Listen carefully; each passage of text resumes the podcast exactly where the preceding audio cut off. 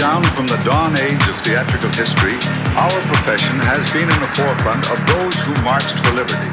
And it's gratifying to know that today, too, we're guarding that tradition very jealously.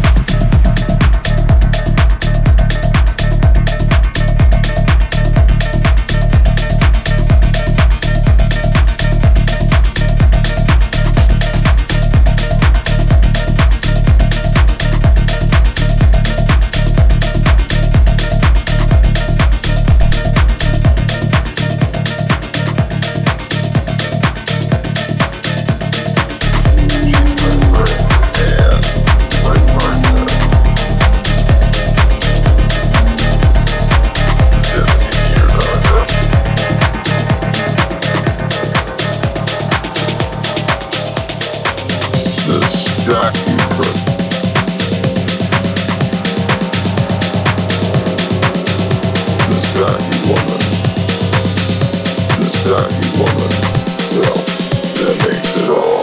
said.